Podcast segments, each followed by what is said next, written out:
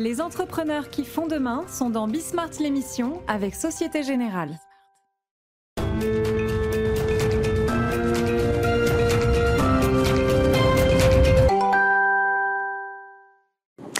Bonsoir à tous, bienvenue dans Bismart, euh, l'émission. Alors aujourd'hui, je vous propose euh, d'abord de voir comment les entreprises s'adaptent face euh, à l'inflation. Plan de sobriété d'un côté, bouclier anti-inflation de l'autre. C'est ce qu'a choisi de mettre en place l'agence de publicité The Good Company. On va voir quelles conséquences cela peut avoir à la fois pour les salariés mais aussi pour les clients et comment finalement toute une entreprise peut se construire autour de certaines valeurs de sobriété. C'est ce que viendra en tout cas nous expliquer Céline Picoré, c'est la DAF et cofondatrice de The Good Company. Ensuite, on ouvrira tout un chapitre autour du design, mais le design comme levier de performance pour les entreprises. C'est Christophe Chaptal qui publie le design levier de performance de l'entreprise qui viendra nous voir et il nous expliquera que finalement le design, c'est bien plus que le simple dessin, ça fait partie intégrante d'une stratégie d'entreprise et cela participe à son excellence opérationnelle. On fera euh, le point là-dessus dans un instant. Et puis, on parlera intelligence artificielle et création artistique, puisque euh, Ogilvy Paris a travaillé euh, pour la marque La Laitière avec une intelligence artificielle qui s'appelle Dali. Et en fait, cette intelligence artificielle a construit une extension du fameux tableau de Vermeer que vous connaissez tous, hein, La Laitière. Et donc, ma question première sera comment est-ce que finalement le directeur de création peut avoir encore un rôle quand c'est l'intelligence artificielle qui travaille. Et puis on terminera avec euh, un point sur la filière e-sport, parce qu'au mois de juin, Emmanuel Macron l'avait rassemblé, cette fameuse filière e-sport à l'Elysée. C'est une première euh, marque de considération, en tout cas pour tout un écosystème qui est en construction euh, aujourd'hui encore. Le président de France e-sport sera avec nous sur le plateau. Voilà, vous l'avez compris, un programme bien chargé encore ce soir. C'est Bismart l'émission, c'est parti.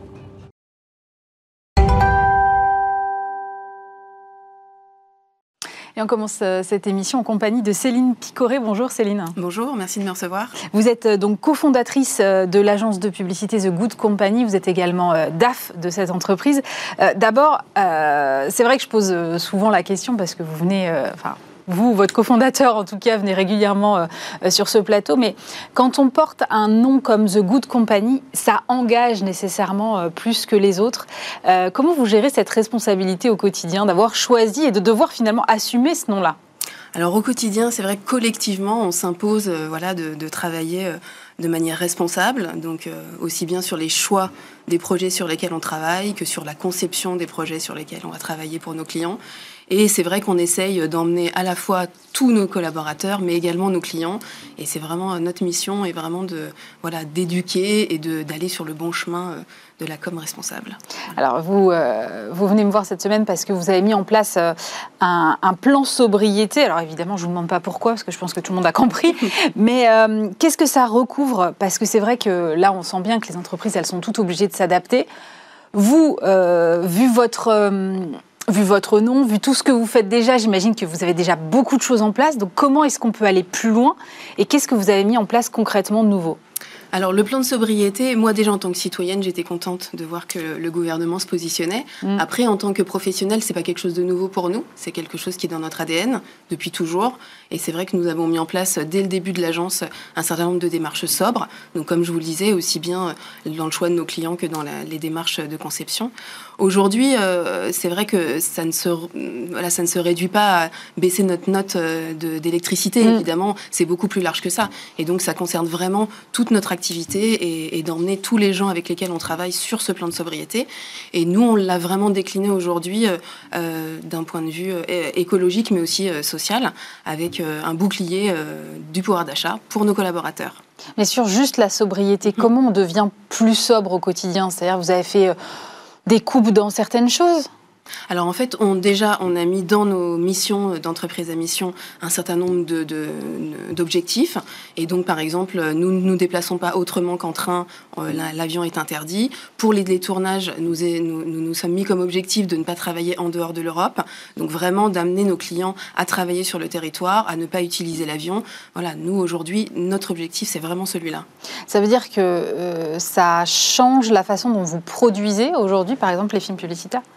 On essaie de les réduire, en tout cas sur les tournages. Donc, on a des, partenariats, notamment avec Sequoia, qui mmh. nous aident à réduire dans l'organisation et dans les déchets pour pouvoir euh, réduire justement. Après, sur la partie euh, comment, plutôt print, on essaye de trouver des modes de conception qui utilisent moins d'encre, qui utilisent moins de papier. Voilà, on a tout un tas de, de choses euh, qui sont mises en place par nos créatifs dès la conception des campagnes.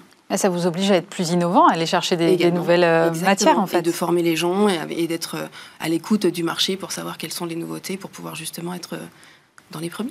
Vous avez mis en place un responsable sobriété, c'est-à-dire que vous, vous êtes DAF, vous ne mhm. pouviez pas aller faire la chasse aux économies, quelles qu'elles soient, d'énergie ou autres, toute seule. Il fallait forcément, parce qu'on a beaucoup décrié cette proposition de mettre euh, en place un responsable sobriété dans les entreprises. Chez The Good Company, c'est vrai qu'on a toujours fait les choses assez collectivement. En fait, les gens qui nous rejoignent ont de par leur ADN, une envie d'être good. Et, bon, voilà, je, représente cette responsable sobriété, mais en réalité, on fait tout euh, ensemble et chacun a sa part. Et, et voilà, et les bonnes idées viennent de chacun. Elles ne viennent pas que de moi. Alors vous avez euh, aussi, vous le disiez, hein, mis en place un bouclier anti-inflation euh, qui va passer euh, notamment par, des relèvements de salaire, je crois. comment ça veut dire que, un, déjà, vous estimez qu'il n'y a pas le choix aujourd'hui, il faut que les entreprises prennent leur part face à l'inflation, c'est ça? Exactement. Pour nous, il n'y a pas que le gouvernement, nous sommes une entreprise et politiquement, il faut qu'on s'engage vis-à-vis de nos salariés et qu'on les accompagne quand, euh, dans les bons moments et dans les mauvais moments. Et c'est vrai que, bah, au retour de l'été, on s'est tous rendu compte, bah, passer à la caisse au supermarché, mm. que notre panier avait augmenté et on s'est dit que, voilà, dès le 1er septembre, il fallait agir. Donc, on a mis en place un, un bouclier euh, pouvoir d'achat avec des mesures concrètes, simples, efficaces. Donc la première, c'est d'augmenter les salaires euh, pour les salariés qui, qui ont un, salaire jusqu'à 3 000 euros brut par mois, donc équivalente à l'inflation nette aujourd'hui. Donc ça, se, ça, ça, comment ça s'applique aux salariés, mais également aux stagiaires et aux alternants. D'accord. La deuxième mesure, c'est d'augmenter le nombre de tickets restaurants. Donc ça, c'est assez rapide. On passe de 18 à 20 et la valeur faciale de chaque ticket a été augmentée. Donc elle était à 9, elle passe à 10. D'accord. La troisième mesure, euh, ça a été d'utiliser la prime de partage de valeur euh, mise en place par le gouvernement pour allouer une prime à chaque salarié pour le bien-être et le sport, parce que c'est vrai que dans nos budgets, la première coupe, c'est souvent le sport, le bien-être et les loisirs. Et donc on s'est dit qu'on allait allouer une prime de 280 euros dès le mois de septembre à tout le monde. Donc euh, celui qui veut s'inscrire à son club de sport, ben, on, lui, on lui donne une petite, un petit coup de pouce. Voilà. Et la dernière chose, c'est l'aide pour la partie transport. Donc vous savez qu'aujourd'hui, on peut euh, ou bien choisir le remboursement du pass Navigo mm. ou bien le titre mobilité. Donc chez nous, on a mis en place les deux. Donc pour ceux qui viennent en pass Navigo, on passe euh, le remboursement de, 75, de 50% à 75%. Et pour ceux qui ont choisi le titre mobilité, euh, on le passe de 500 à 675 euros annuels. Voilà. Mais ça veut dire que quand même, votre entreprise, elle se porte bien parce qu'il faut pouvoir les supporter, ces coûts. Exactement, et on considère qu'il faut partager la valeur. Et comme on est tous actionnaires, à un moment donné, on s'est aussi dit que c'était une bonne idée de partager cette valeur euh, avec tout le monde.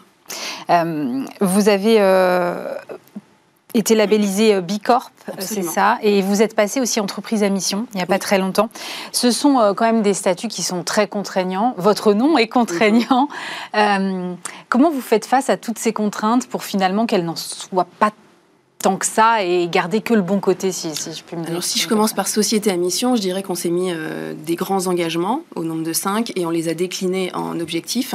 Naturellement, il y en avait qu'on avait déjà mis en place, mm. donc comme par exemple 1% pour la planète. Donc, on, on reverse 1% de notre chiffre d'affaires à des associations environnementales. Et ensuite, on en a mis des nouvelles.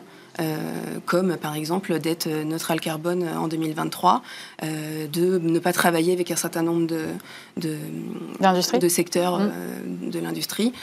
voilà. Et donc on l'a décliné. Et en fait, pour nous, c'était juste formaliser les choses qu'on avait déjà mises en place et en fait donner des preuves de, de, notre, de notre volonté d'être good. Et comme vous le savez, Société à mission, nous avons euh, un tiers, euh, un organisme tiers indépendant qui va venir nous auditer et qui va vérifier si nos objectifs sont bien remplis. Parce qu'aujourd'hui, voilà, euh, déclamer sa raison d'être, tout le monde le fait, mais il faut avoir des preuves. Et nous, on souhaite les donner et, et, faire des bilans avec un comité à mission qui nous suit et avec un organisme tiers. Comment réagissent vos clients? Parce que euh, la maturité sur ces sujets n'est pas forcément la même dans toutes les entreprises.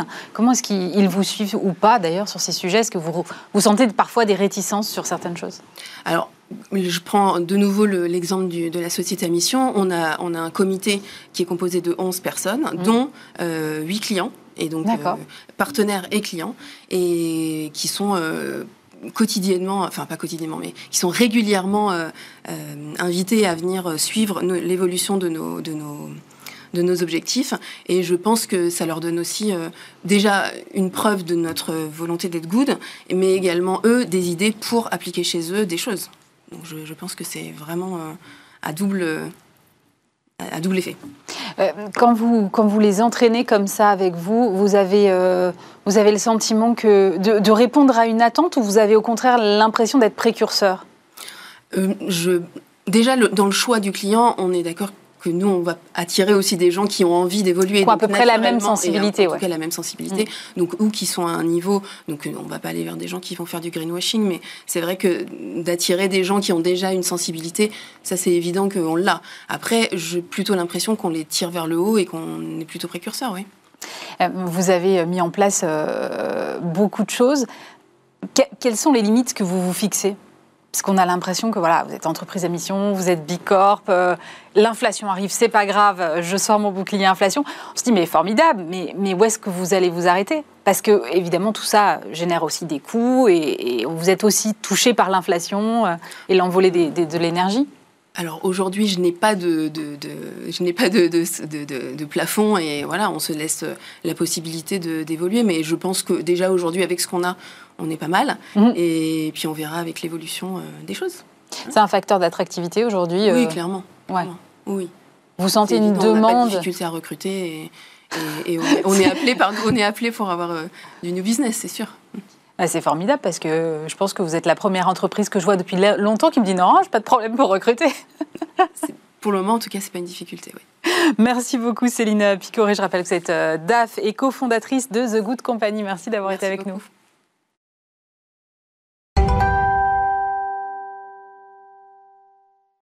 On poursuit cette émission en compagnie de Christophe Chaptal. Bonjour. Bonjour. Vous êtes euh, directeur associé du cabinet Experience Makers et vous êtes euh, directeur de la publication de Design Fax, c'est le média du design en France. Vous publiez, euh, et ça vient de sortir, le design levier de performance de l'entreprise. Moi, je trouve ça très intéressant ce lien que vous faites entre le design et la performance, mais on va peut-être pas aller trop vite. Il faut peut-être d'abord redéfinir pour nos téléspectateurs ce que c'est que le design. Alors le design, si vous voulez, si on prend ça au, niveau 1, c'est une façon pertinente de définir une offre ou un service, euh, en appuyant notamment sur l'aspect esthétique, mais pas seulement, euh, en faisant actionner des leviers comme l'innovation, la différenciation, l'attractivité, etc.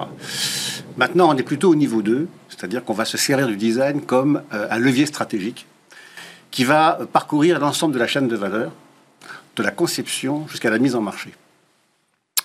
Et de ce niveau 2, on est en train également de passer à un niveau 3, qui est de rapprocher le design comme étant un contributeur essentiel de modèles économiques centrés expérience. Alors, on parle beaucoup d'expérience aujourd'hui. Ça veut dire quoi? Ça veut dire avoir la capacité de répondre à l'ensemble des parties prenantes de façon équilibrée, en tenant compte de besoins qui sont parfois contraires ou opposés. Eh bien, le design a cette capacité, justement, avec cette vision holistique, mais également avec ce savoir-faire opérationnel, de proposer des expériences de qualité à l'ensemble des parties prenantes. Et c'est pour ça que ce livre explique ce que c'est que le design, explique cette contribution à l'expérience, mais milite également pour que le design soit au niveau euh, de décision de l'entreprise, c'est-à-dire que le patron du design soit membre du COMEX ou du CODIR. Et dans ce cadre-là, il y a un certain nombre d'interviews de patrons du design, de boîtes françaises, qui sont justement en responsabilité. Mais dans l'imaginaire collectif, euh, quand on pense design, on pense dessin, on pense esthétique. Et là, on est plus sur quelque chose qui relève de la stratégie. Alors, la composante esthétique existe, il ne faut pas la nier, elle est importante. D'ailleurs, elle n'a pas vocation à disparaître. Mais euh, ne penser que esthétique, quand on parle de design, c'est extrêmement réducteur et euh, les pays anglo-saxons, par exemple, même les pays asiatiques aujourd'hui, sont allés bien au-delà de l'aspect esthétique. Le design est un levier stratégique qui permet de décrypter une offre et d'y répondre de façon extrêmement, euh, je dirais, pertinente. Et moi, je vais au-delà. Je dis, le design est un contributeur d'expérience majeure. Euh, mais Comment est-ce que vous, vous liez cette notion d'expérience au design? C'est via l'usage? Alors, c'est pas que l'usage. Il y a l'usage est très important. La dimension esthétique l'est aussi. Euh, une expérience doit être attractive, doit être agréable, doit être valorisante, mais elle doit être conçue, euh, euh, fabriquée, distribuée dans des conditions éthiques, humaines, techniques, environnementales, qui soient bonnes. Et le design, par rapport à d'autres démarches, comme le marketing, etc., a toujours cet avantage de ramener le regard sur un stade holistique et de travailler en équilibrant les besoins de chacun. Est-ce que vous pourriez nous donner un exemple concret euh, pour qu'on comprenne dans quelle mesure ce, design contribue à une bonne expérience? Bah, On va prendre un exemple que tout le monde connaît, je pense c'est Tesla. Ouais. Bon, bah, Tesla, c'est intéressant parce que c'est un, modèle qui est en totale disruption avec l'automobile traditionnelle, thermique. Mm. Voilà un acteur qui n'avait aucun, euh, aucune expérience, euh, aucun positionnement de l'automobile, qui arrive et qui en 10 ans, 15 ans, devient un acteur au niveau mondial avec la plus grosse valorisation boursière du secteur. Il l'a fait en remettant en œuvre, en mettant en œuvre un modèle euh, sur lequel il a travaillé pour pouvoir répondre de façon équilibrée à tous. Il a dit par exemple, si je veux répondre de façon optimale à mes clients, il va falloir que je revoie mon modèle de distribution. Il a dit pas de concession automobile, pas de distributeur. Euh, si je veux que l'automobile électrique soit perçue comme une, un engin de mobilité, non pas comme un produit, il faut que je mette un écosystème de bornes de recharge partout. À ce moment-là, je vais vendre un écosystème de mobilité et non pas simplement un produit. Si je veux que euh, mon client soit satisfait en permanence, il faut que les mises à jour soient faites en direct, sans passer par une concession, etc. Donc il a réfléchi à l'ensemble euh, des éléments en termes de valeur d'usage, vous le signaliez, mais également en termes de modèle économique. C'est-à-dire qu'il faut à la fois concilier la valeur d'usage, l'attractivité, l'environnement, etc., mais également la rentabilité et la pérennité de l'entreprise. Et donc, ce qui est intéressant avec Tesla, qui n'est pas irréprochable à tout point de vue, il y a des éléments, par exemple, environnementaux qu'on pourra discuter. Mais ce qui est intéressant, c'est la façon dont il joue, si vous voulez, des nouvelles structures du besoin et des évolutions de marché avec des réponses qui sont totalement en, rupture avec ce qui se fait traditionnellement. Or, on voit que les autres constructeurs traditionnels essayent de le suivre, ils ont du mal. Ceux qui arrivent le mieux, ce sont les Chinois, parce qu'eux n'ont pas une grande tradition automobile, qui sont allés directement sur l'électrique. Ça, veut dire que le design, en fait, euh, préfigure l'innovation? Bah, Le design, en tout cas, a la capacité à aller chercher l'innovation partout où elle se trouve. Puisque l'innovation, ça peut être quelque chose qui existe dans un domaine mm. qu'on amène dans un autre. C'est aussi euh, un très bon levier pour innover parce qu'on a compris qu'en termes de valeur d'usage, il y avait un besoin majeur euh, qui n'était pas répondu à l'instant T. Et donc, c'est un déclencheur d'innovation basé sur effectivement un usage ou un besoin euh, non répondu. Il y a un, chapitre que vous consacrez euh, dans, le livre à la différence entre le design et le marketing. Est-ce que vous pouvez l'expliquer? Bah, le marketing, si vous voulez, je dirais pour moi une discipline qui, qui, prend naissance dans des marchés qui sont habituellement en progression constante. On est dans un, une démarche un peu anglo-saxonne, mm. des marchés en progression, qu'on segmente, qu'on resegmente, etc.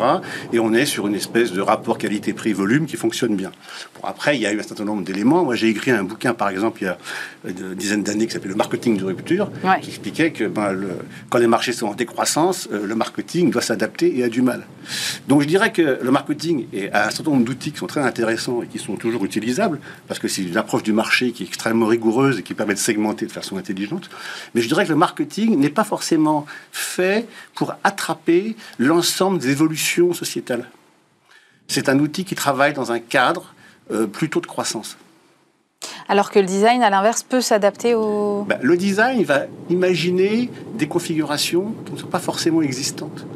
C'est-à-dire qu'on va essayer de comprendre quel serait le modèle idéal compte tenu d'un certain nombre de paramètres qui peuvent être contradictoires, et on va apporter stratégiquement la réponse avec la capacité de la mettre en œuvre. C'est-à-dire de faire un POC, puis ensuite de passer euh, sur une échelle industrielle. C'est ça qui est intéressant avec le design. Cette capacité à comprendre et à devancer, et à utiliser également des outils de discipline comme le marketing, parce qu'il ne faudrait surtout pas opposer design et marketing. Il ne faudrait surtout pas dire que le design fera disparaître le marketing, c'est pas du tout l'objet. Enfin, je veux dire, chacune des, disciplines a, a besoin des autres. Mais simplement de dire qu'actuellement, je pense que le design est une réponse majeure à des besoins qui sont des besoins d'évolution en très forte rupture. Comment on fait euh, quand on est une entreprise et, qu'on vous écoute et qu'on se dit ah tiens finalement je suis assez convaincu je devrais mettre plus de design au cœur de mon entreprise comment on s'y prend? Ben, On peut nous appeler déjà. oui, d'accord. Mais sinon Sinon, je pense que déjà, si on a une vision qui est, euh, je dirais, euh, bonne du design, c'est-à-dire dans son ensemble, on peut déjà, euh, euh, je dirais, viser les bonnes personnes euh, avec qui on va travailler, voire intégrer dans l'entreprise.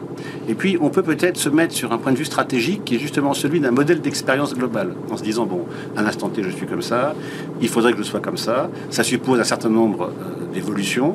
Ces évolutions-là, je pense que le design peut en prendre en charge une partie. Je vais donc investir pour que le design soit effectivement utilisé dans l'entreprise, soit par le biais d'intervenants extérieurs, soit en montant euh, un design intégré, ce qui est le cas dans les grands groupes, ce qui est le cas de plus en plus dans les ETI, hmm. mais ce qui reste à faire, puisque aujourd'hui, à peu près 70% des euh, PME, PMI en France ne font pas appel au design. C'est énorme, 70%. Oui, c'est énorme. Mais ça veut dire que euh, on peut euh, mettre cette stratégie-là en place n'importe où et avoir recours à, ces outils-là, quelle que soit la taille de l'entreprise. Parce que vous citiez Tesla, Tesla s'est construite comme ça, donc c'est différent. dans, le, dans le livre, il y a des exemples d'entreprises de 50 personnes qui font appel de façon régulière et, importante au design, parce que pour eux, c'est une clé de différenciation forte. Quand j'étais dans l'industrie, moi je suis designer, j'ai eu mon agence, mais je suis passé 15 ans dans l'industrie avec des doubles fonctions de patron du marketing et du design. Euh, j'ai toujours croisé euh, le design avec les autres fonctions, et je vous ai toujours utilisé le design pour pouvoir déplacer, je dirais, la problématique. Euh, quand vous innovez, quand vous avez une réponse différenciée, quand ce que vous faites est totalement unique, je veux dire, les problèmes tarifaires s'estompent. Regardez à quel prix sont vendus les Tesla. je suis d'accord, ça s'adresse à des gens qui sont visés. mais il y a certains produits, euh, certaines marques comme Apple, pour, évidemment euh, emblématiques, qui n'ont pas trop de problèmes tarifaires. Parce qu'ils sont dans un autre modèle. Et ça, c'est intéressant. Et je crois qu'aujourd'hui, quand on a des modèles qui sont vertueux, dans lesquels on arrive effectivement à générer de la croissance, de la performance, dans de bonnes conditions, avec un respect éthique et environnemental, il me semble qu'on n'est pas très très loin de ce que j'appelle la vraie performance. Euh, Qu'est-ce que ça change en termes de management? Est-ce que ça change les choses fondamentalement, cette place du design qui devient d'un coup centrale dans l'entreprise? Oui, ça change quelque chose parce que d'abord le design est une discipline qui se perçoit essentiellement en mode projet. C'est-à-dire c'est du collaboratif, systématique, et c'est une vision stratégique et opérationnelle partagée par l'ensemble des acteurs.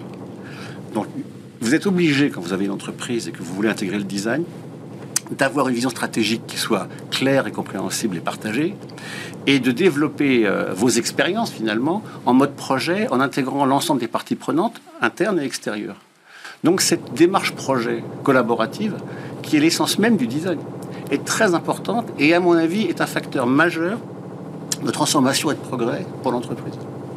Euh, plusieurs de mes invités m'ont parlé de design récemment. C'est ce qui m'a alerté quand j'ai vu votre livre, parce que je me dis, il y a quand même un truc, un petit, signal faible, là, comme on dit, euh, parce que ça fait plusieurs fois que je reçois des gens d'univers un peu différents qui me parlent du design, et j'ai l'impression qu'il y a un retour à cette matière qu'on avait un peu délaissée. Comment est-ce que vous, vous voyez l'évolution des choses, en tout cas? Bah, Le design, on a toujours parlé, sauf qu'à un moment, c'était du mobilier, après, ça a été de la marque, après, ça a été euh, du retail, après, ça a été du parcours client, etc. Donc, on est sur, si vous voulez, des segments à chaque fois. là, c'est une approche beaucoup plus globale. Là, c'est une approche globale. Et puis, il y en a d'autres qui ont une approche qui est plus scientifique, plus culturelle, plus universitaire, etc. Moi, je suis quelqu'un qui vient de l'entreprise. Euh, c'est mon milieu, c'est mon secteur. J'ai toujours adoré ça, l'entreprise. C'est ce que j'aime. Et mon objet, c'est de dire, l'entreprise, pour être performante, elle doit utiliser le design aujourd'hui. Elle n'a pas le choix. Si elle avait le choix avant, elle l'a plus aujourd'hui. Mais il faut le faire dans de bonnes conditions. Il faut le faire de façon intelligente et opérationnelle. Et, moi, quand je parle du design, c'est pour dire de la performance durable pour l'entreprise dans des conditions éthiques et environnementales acceptables. Ça peut structurer euh, demain nos futurs modèles économiques? Ça doit structurer nos modèles économiques. D'ailleurs, la sphère publique aujourd'hui travaille beaucoup sur ce qu'on appelle le design de service ou le mmh. design public. Vrai. Ce sont des éléments qui sont très importants. Euh, certains de nos, de nos clients, d'ailleurs, sont dans cette problématique-là. Je pense que quand on peut raisonner plus largement que l'entreprise, mais en termes d'organisation, et si on raisonne en termes d'expérience globale, que ce soit pour le consommateur, mais aussi pour le citoyen, bah, on est dans des modèles économiques d'expérience dans lesquels, de toute façon, le design sera un contributeur majeur. C'est certain.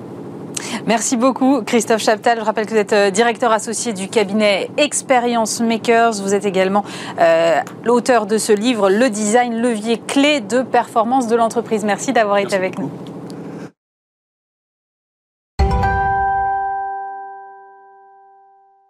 On poursuit cette émission avec euh, David Reichmann. Bonjour. Bonjour. Vous êtes euh, directeur exécutif de création chez Ogilvy Paris. Et avec vous, on va parler IA et DA. L'intelligence artificielle va-t-elle remplacer la direction artistique dans les agences? Euh, Votre agence, justement, Ogilvy Paris, vient de produire pour la marque La Laitière un film.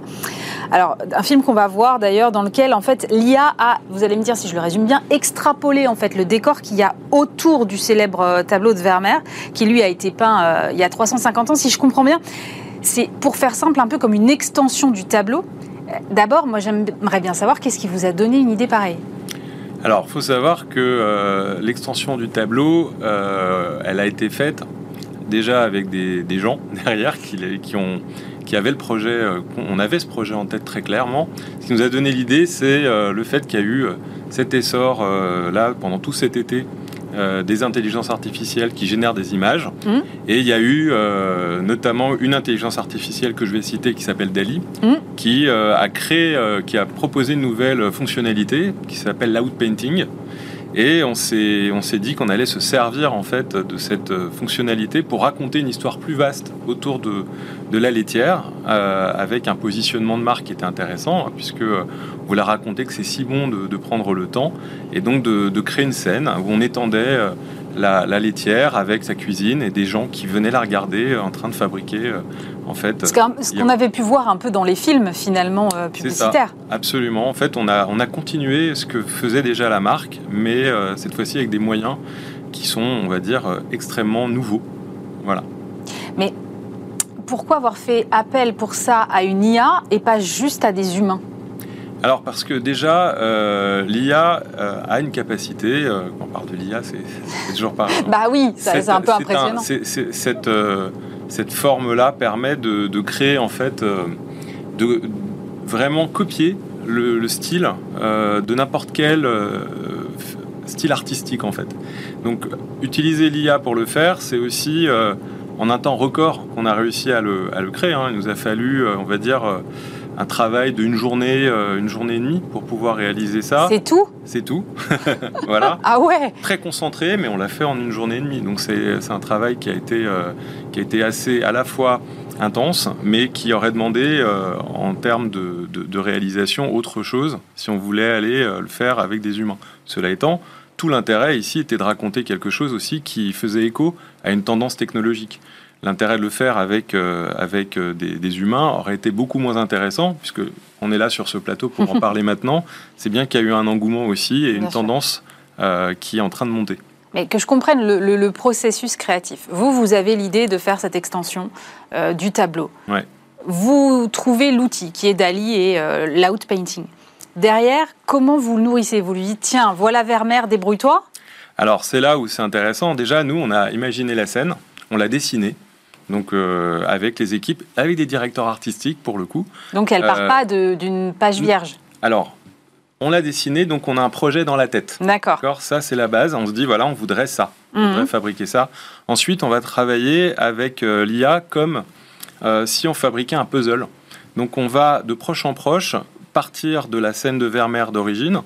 Et en fait, on va créer des blocs qui vont ensuite copier le style de Vermeer et on va lui donner des textes qui vont euh, euh, exprimer ce qu'on veut dans le tableau. Donc, par exemple, la première partie à droite de la, de la laitière, on va lui dire en anglais des mots du genre euh, une, alors je, traduis en français par exemple, un mur de cuisine avec des outils et des casseroles en cuivre peints par Vermeer. Donc on lui rajoute en plus le pain par Vermeer. Donc elle va à la fois chercher le style de l'image dans laquelle elle, se trouve et elle va faire des références.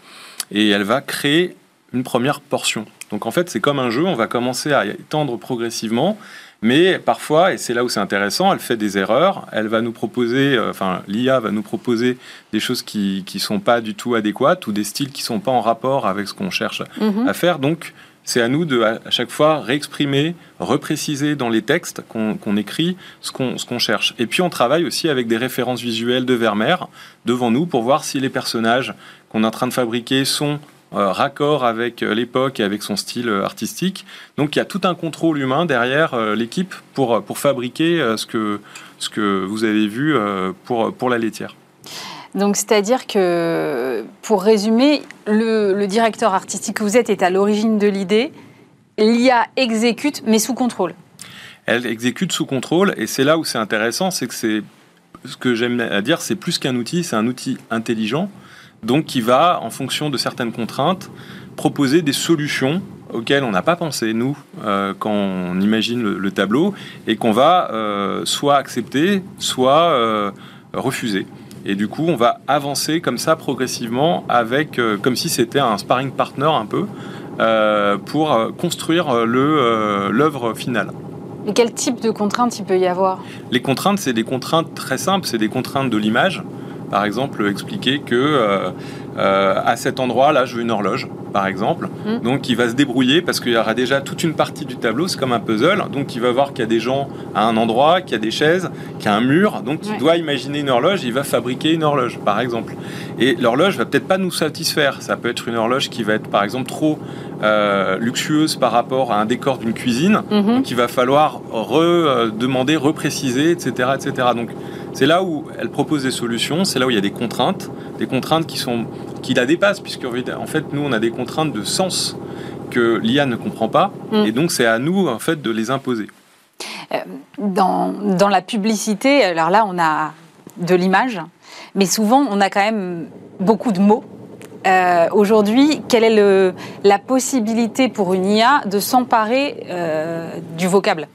Des mots aussi. Alors, faut savoir que euh, le, projet de, Dali euh, est euh, issu d'un ensemble de projets qui s'appelle OpenAI, mm. dans lesquels il y a aussi une intelligence artificielle qui est totalement dédiée au langage, qui s'appelle GPT-3 pour le primo. C'est moins sympa que Dali. C'est moins sympa que Dali.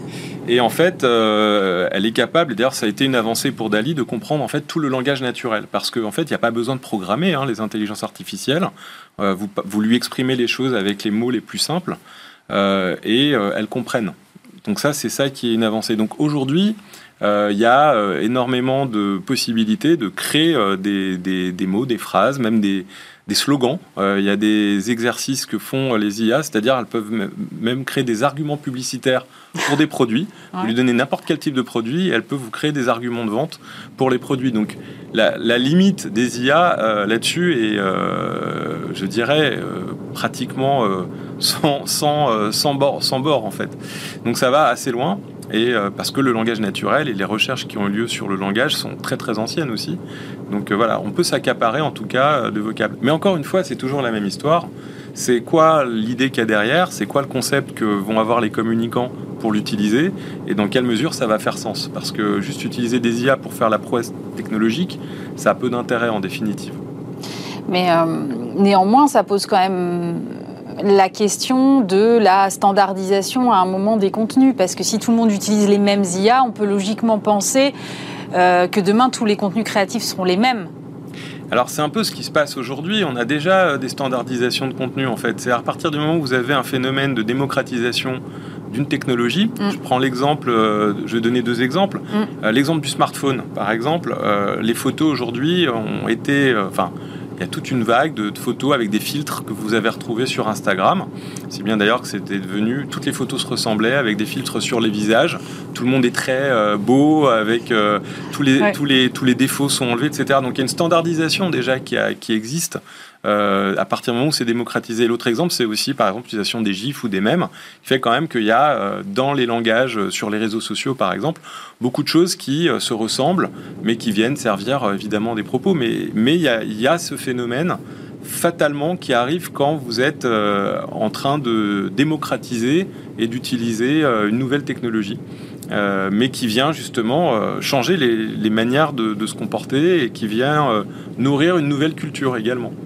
Oui, mais c'est pas un peu euh, contradictoire avec le métier que vous faites, qui est de, de, créer, de, faire de la création, donc d'aller chercher une idée originale, de faire des choses qui n'ont pas encore été vues. Donc si on tombe dans un truc un peu standardisé, pour le coup, ça perd de son intérêt. Alors je pense qu'il faut faire la distinction entre ce que les gens vont pouvoir en faire.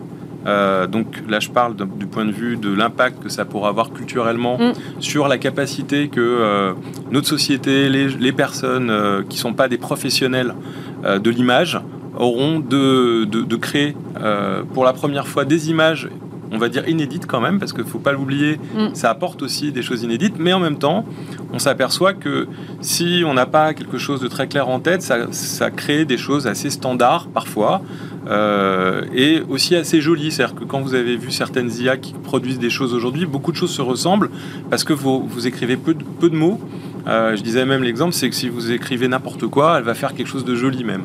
Donc euh, voilà, mais euh, je pense que ça c'est une chose de l'autre côté. Il y a le, le métier, les métiers, les professionnels qui eux doivent l'utiliser, on va dire à la fois avec, on va dire éthique déjà par rapport aux autres métiers pour, pour être respectueux. Ensuite, d'une manière intelligente, c'est-à-dire au service d'une idée, et pour créer des choses relativement nouvelles, inédites. Par exemple, euh, une idée qui pourrait donner la parole euh, à toute une partie euh, de l'humanité et qui, leur et qui lui permettrait de s'exprimer avec des images, c'est quelque chose qui aujourd'hui est très est pas encore envisagé, mais qui pourrait être envisageable avec, avec les IA.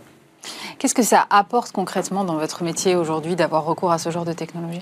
Alors ça apporte beaucoup de choses, ça apporte déjà un potentiel totalement nouveau, c'est-à-dire que euh, dès qu'on a une idée, euh, même visuelle, on peut tout de suite la, tester. Mm. En fait, euh, c'est de l'ordre de la minute. Donc c'est un gain de temps considérable. un gain de temps considérable. Ça change aussi la manière de produire. On peut imaginer demain créer ce qu'on appelle des, des, des moods, des mood boards, c'est-à-dire c'est un peu technique, c'est-à-dire des, des, ambiances en fait mm. de ce qu'on a envie de faire et, et, les écrire très vite.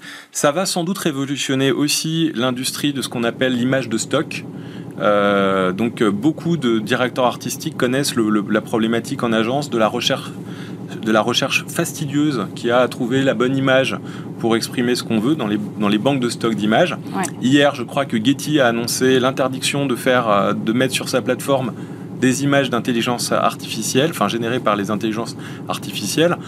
Il y a un modèle économique et toute une industrie et des problèmes aussi légaux qui, vont, euh, qui sont en train de, de, faire surface, mais qui vont sans doute remodeler euh, la manière avec laquelle euh, l'industrie créative, en tout cas, travaille. Et donc, ça change aussi dans nos métiers la manière donc de, de, concevoir, d'avoir une manière de produire, peut-être parfois plus efficace, plus rapide, mais aussi, encore une fois, je l'explique, je le redis, c'est vraiment est-ce que ça fait sens avec les idées? Est-ce que ça va euh, dans, le, dans, la bonne, dans la bonne chaîne de production et de valeur C'est ça les questions qu'il faut se poser.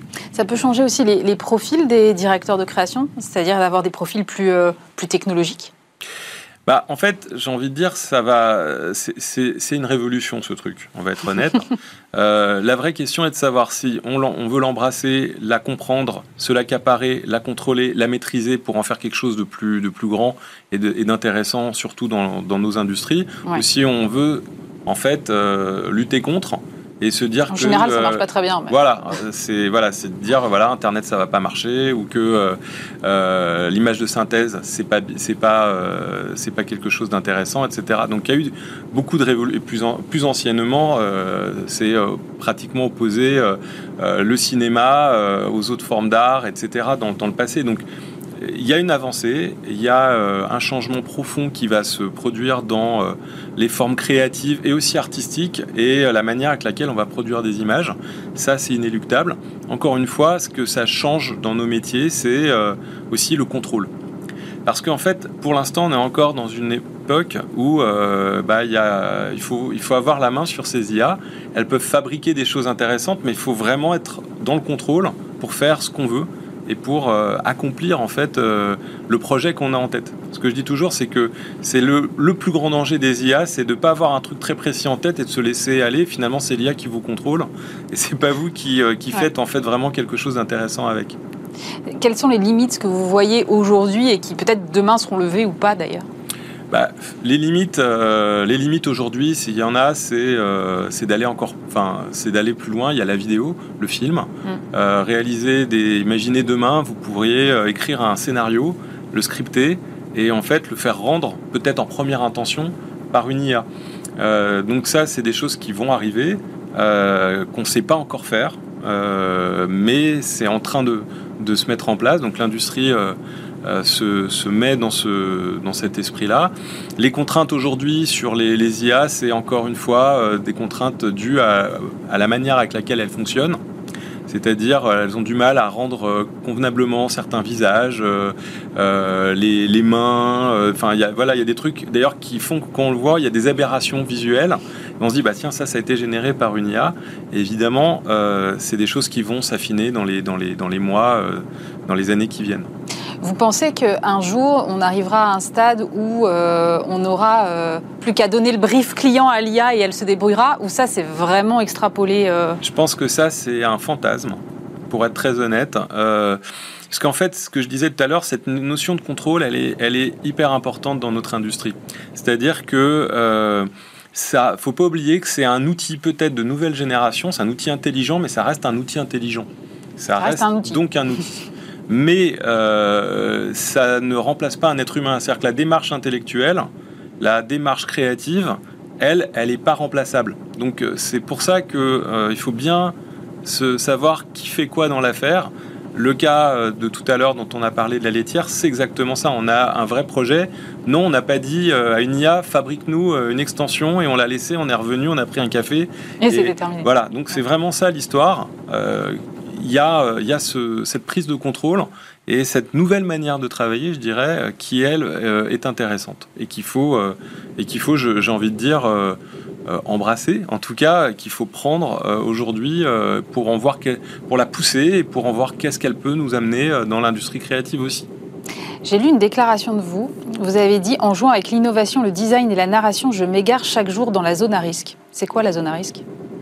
Alors, euh, la zone à risque, euh, la zone à risque, c'est le moment où, ce que je disais tout à l'heure, où en fait, euh, faut être bien sûr de qui fait quoi en fait. Est-ce que c'est vous qui, êtes en train vraiment d'être en plein contrôle avec un projet très clair, ou est-ce que c'est l'IA qui est en train de vous emmener dans ce qu'on appelle des, surprises? Parfois, c'est super aussi d'un point de vue créatif hein, de, se laisser un peu surprendre par justement des choses qu'on n'attendait pas. Mais il faut être prêt à accepter ça et à composer avec. Ce qui n'est pas complètement, euh, on va dire, raccord avec euh, aussi euh, ce qu'on fait dans nos métiers, parce que nos métiers, c'est aussi avoir une ligne directrice très forte, avoir des convictions et aller au bout. Et voilà, il faut juste savoir les gérer et, et savoir où on va, encore une fois. Merci beaucoup David Reichmann. Je rappelle que vous êtes directeur exécutif de création chez Ogilvy Paris. Tout de suite, eh bien, on va parler e-sport avec le président de France e-sport. C'est un entretien qu'on a enregistré il y a quelques semaines.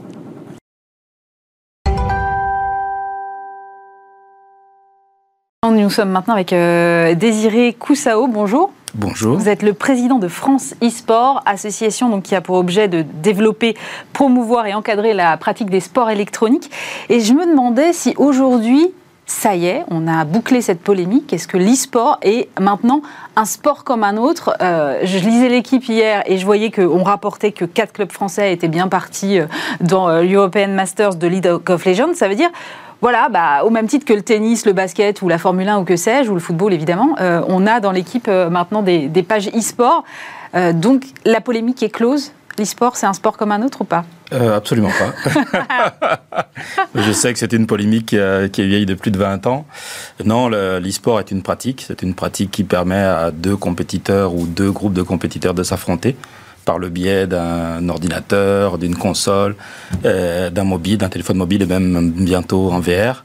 Donc euh, on retrouve effectivement tous les ingrédients d'un sport, mais aujourd'hui, en tout cas d'un point de vue institutionnel, non. L'e-sport n'est pas un sport et euh, c'est même un sujet qui peut devenir très sensible lorsqu'on en parle avec les institutions comme le ministère des Sports ou avec les éditeurs de jeux vidéo. Alors, combien de Français pratiquent l'e-sport aujourd'hui? Parce qu'on a quand même le sentiment, enfin moi en tout cas, j'ai le sentiment que c'est un truc euh, réservé à des initiés. Non, aujourd'hui, la, pratique e-sportive, alors il faut bien définir ce qu'on ce qu'on appelle pratiquer l'e-sport. Un peu comme quand on te parle de pratiquer du sport. Est-ce que le fait de jouer au tennis contre un mur est du sport? Euh, Évidemment, c'est pas la même chose que lorsque Nadal euh, affronte en finale n'importe quel autre joueur sur sur sur le court. Donc, on a à Francis Sport, on mène depuis 4 ans maintenant une étude qui s'appelle le baromètre Francis Sport, mm. euh, sur lequel on, étudie un petit peu tout ça. Et on est à peu près classifier la pratique de l'e-sport, on va dire, dans trois catégories. on a, on va dire, le e-sport grand public, c'est-à-dire vous, vous jouez contre votre frère ou votre sœur sur, la, sur le canapé sans enjeu particulier. C'est de la pratique de l'e-sport, on va dire, loisir. sinon, vous pouvez aussi pratiquer de l'e-sport toujours dans votre canapé, mais en participant à des compétitions sur le jeu, avec un classement sur le jeu, mais sans aller forcément dans des compétitions officielles. Et puis après, vous avez l'e-sport euh, amateur, euh, où réellement vous en faites une pratique en vous déplaçant, en allant dans des compétitions. Donc vous avez ces trois types de, composantes. En gros, hein, je vais donner des chiffres euh, vraiment très très très grossiers. Le détail vous le trouvez sur le site internet. Mais vous avez 9 millions de, de, pratiquants, à la moitié à peu près qui va être grand public. on va dire un tiers qui un tiers qui va être plutôt dans la, partie, euh, euh, on va dire, de la pratique euh, compétitive, mais sans classement. Et mhm. puis après, vous allez avoir, allez, 1,2, 1,3 millions de vrais pratiquants qui se déplacent, qui vont dans des compétitions, etc.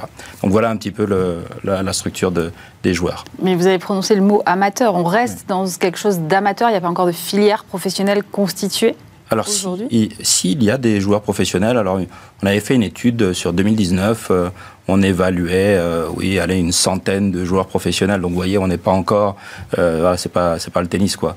Mais oui, il y a des joueurs professionnels, il y a des équipes professionnelles de plus en plus, d'ailleurs. maintenant, on se préoccupe beaucoup plus, en tout cas à Francis Sport, sur le développement de l'e-sport amateur, parce que pour le coup, tout le monde pratique l'e-sport, tous les jeunes pratiquent de l'e-sport, et beaucoup de plus en plus s'inscrivent dans des clubs amateurs et donc c'est important de les encadrer, de les accompagner. C'est intéressant ce que vous dites. Quel écosystème est-ce que ça drive en fait l'e-sport euh, aujourd'hui? Ça regroupe quoi? Ça regroupe euh, d'un côté euh, les fabricants de jeux et les concepteurs de jeux vidéo, les clubs? quelles économies est-ce que vous voyez autour de ça? Alors en fait, aujourd'hui, Francis Sport par exemple essaye de représenter l'ensemble de la filière. On va avoir les créateurs, les éditeurs de jeux. Hmm. Quand vous jouez à Fortnite, il y a quelqu'un qui a créé ce jeu. Donc là, c'est là qu'on trouve le plus gros des, métiers de la filière. Mais après, vous avez euh, ce que nous on appelle les promoteurs, c'est-à-dire euh, toutes les structures associatives ou professionnelles qui vont utiliser euh, l'e-sport pour pratiquer, pour générer de la valeur pour créer de la valeur. Donc ça, c'est, c'est, la, je dirais, le, le gros des, des activités qui vont générer euh, les métiers de l'e-sport. Et puis ensuite, vous allez avoir les équipes amateurs, les joueurs professionnels ou, euh, euh, ou, amateurs qui vont plutôt être dans la pratique loisir, la pratique, on va dire, c'est pas un métier, c'est une pratique qui va à part. Donc, au niveau du, chiffre d'affaires de la filière, on parle de 50 millions d'euros en 2019. Depuis, on n'a pas refait d'études, donc j'imagine que ces chiffres ont, évolué. Et on parlait pour toute la filière, hors euh, éditeur de jeux vidéo, de 600 ou 700 personnes en 2019. Donc, euh, bon, c'est pas non plus euh, le secteur automobile, mais on sait qu'on est sur une, une, dynamique de croissance à deux chiffres annuels. on est encore relativement au début, effectivement, vous le dites très bien, mais qu'est-ce qui manque aujourd'hui en termes d'encadrement, que ce soit juridique ou réglementaire, par exemple?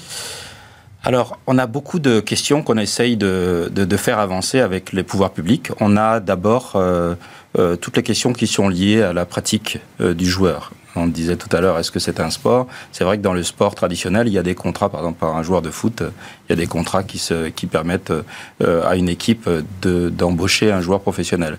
depuis 2016, à l'époque, euh, Axel Lemaire avait fait voter une loi qui permettait mm. de, créer un contrat spécifique pour, pour le joueur. On s'est rendu compte au fil des années que ce contrat n'était pas forcément adapté à notre pratique et donc on veut essayer de faire évoluer bah, pour permettre tout simplement aux joueurs d'avoir une vraie, euh, une vraie sécurité, une vraie euh, couverture professionnelle. Donc ça, c'est dans les tuyaux.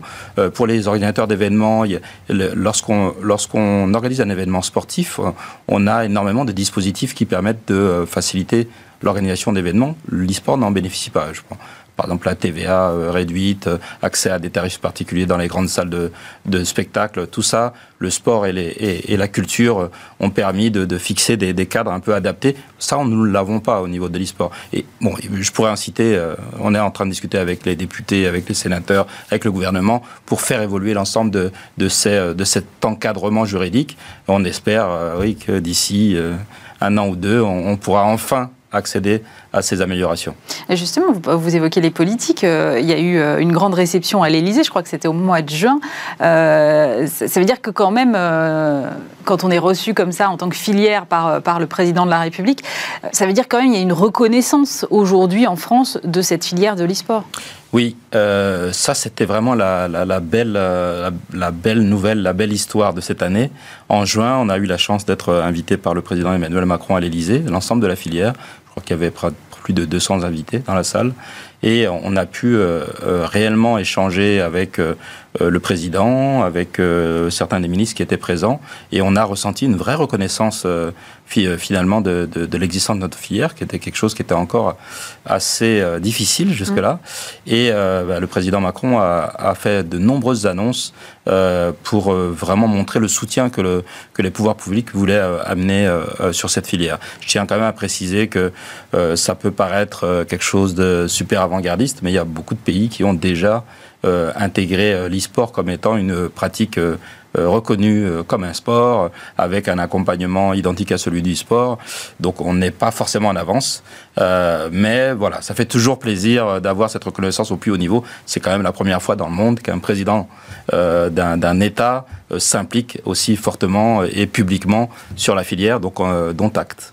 Est-ce que euh, vous allez envisager euh, d'organiser des choses en parallèle des JO 2024, puisqu'on parle de sport? Ça, c'est la question à un million d'euros. Euh, alors, c'est une demande du président Macron, qu'effectivement, profiter de cette année olympique pour finalement mettre en avant cette pratique. donc il y a énormément de discussions en ce moment avec des grands organisateurs d'événements internationaux pour leur permettre, pour leur faciliter l'organisation de leur événement en France. Donc on espère, au cours de l'année 2024, en marge des, des, JO, euh, pouvoir accueillir des événements internationaux avec des athlètes e-sportifs internationaux. Ça fait partie des, travaux que Francis Sport essaye d'accompagner de, de, avec euh, les différents ministères. les premières nouvelles sont plutôt euh, positives, donc je pense que oui, on aura de très très belles surprises. Par contre, je tiens vraiment à préciser qu'aujourd'hui, l'e-sport n'est pas une pratique olympique. Donc même si d'une manière symbolique, on va utiliser cette période olympique pour euh, mettre en avant la pratique, ça ne veut pas dire que euh, demain on pourra parler de League of Legends en tant que pratique olympique.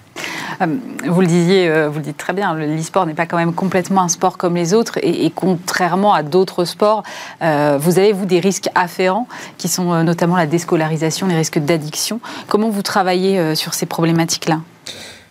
Alors, euh, tout d'abord, euh, je m'élève en faux contre cette... ah, d'accord, contre cette affirmation.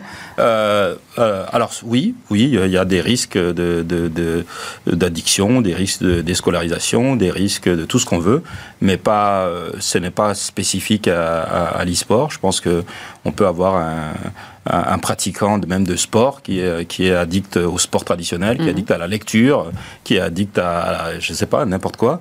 Et, euh, et c'est pas le fait qu'on joue à un jeu vidéo et qu'on en fait une pratique sportive qui, euh, euh, qui crée finalement ce, ce, risque plus qu'une autre pratique. Donc ça, c'est vraiment la première chose. Je tiens vraiment à balayer. Toutes les études prouvent que euh, l'e-sport n'est absolument pas une source particulière euh, d'addiction ou de déscolarisation plus qu'autre chose. Donc ça, c'est la première chose. La deuxième chose, oui, effectivement, le risque existe. On sait que les jeunes sont très euh, accrochés à leurs écrans. Mm. Et donc, nous, au niveau de Francis Sport, c'est aussi une réflexion qu'on souhaite avoir avec l'ensemble des, on va dire, organismes, des structures que ce soit des clubs amateurs, des clubs professionnels euh, euh, ou, ou, même des clubs de sport, puisque de plus en plus de, clubs de sport commencent aussi à proposer de l'e-sport. On essaye de mettre en place un encadrement avec des outils, des, euh, dispositifs, des initiatives d'encadrement ça fait partie de la réflexion. Maintenant, euh, s'il faut du temps, il faut des moyens. Euh, le ministère des Sports est très intéressé par cette démarche. On a de grandes discussions avec eux euh, sur le sujet. On est en train de mettre en place, ça, ça, va être effectif dans, quelques semaines, un diplôme officiel pour les, les, encadrements e-sportifs. Et donc, c'est oui, c'est un sujet qu'on souhaite vraiment porter aussi de notre côté. Merci beaucoup, Désiré Coussao. Je rappelle que vous êtes président de France e-sport. C'est la fin de cette émission. Merci euh, de nous avoir suivis. Bien évidemment, euh, vous pouvez nous retrouver en podcast sur l'ensemble de vos plateformes préférées. Nous sommes aussi disponibles en replay sur euh, le site internet de Bismart, bismart.fr. Et puis, si vous ne le savez pas, eh bien, sachez que nous sommes maintenant disponibles également sur la TNT francilienne. C'est tous les soirs entre 20h30 et 22h30 sur le canal de Demain TV. Dès lundi, vous aurez le plaisir de retrouver à cette même place Stéphane Soumier pour Bismart l'émission. Nous, on se retrouve avec plaisir évidemment vendredi prochain. Passez un très bon week-end sur Bismart.